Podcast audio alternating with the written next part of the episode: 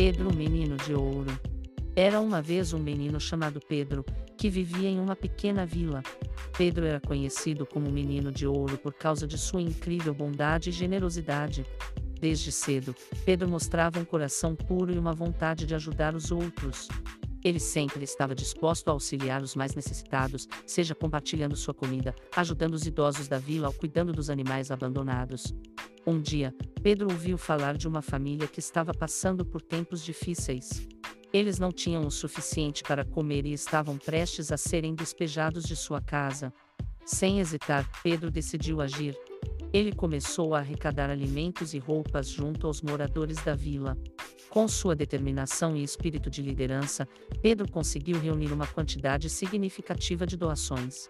Ele também organizou uma campanha para angariar fundos, contando com a generosidade das pessoas de sua comunidade.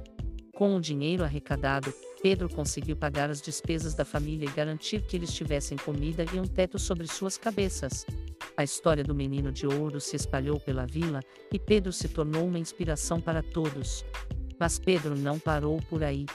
Ele continuou a ajudar as pessoas necessitadas em sua comunidade, oferecendo seu tempo e recursos para causas sociais. Ele distribuía brinquedos para crianças carentes, visitava asilos para passar tempo com os idosos solitários e plantava árvores para cuidar do meio ambiente. A fama de Pedro se espalhou além da vila, e seu exemplo de bondade e generosidade inspirou outras pessoas ao redor do mundo.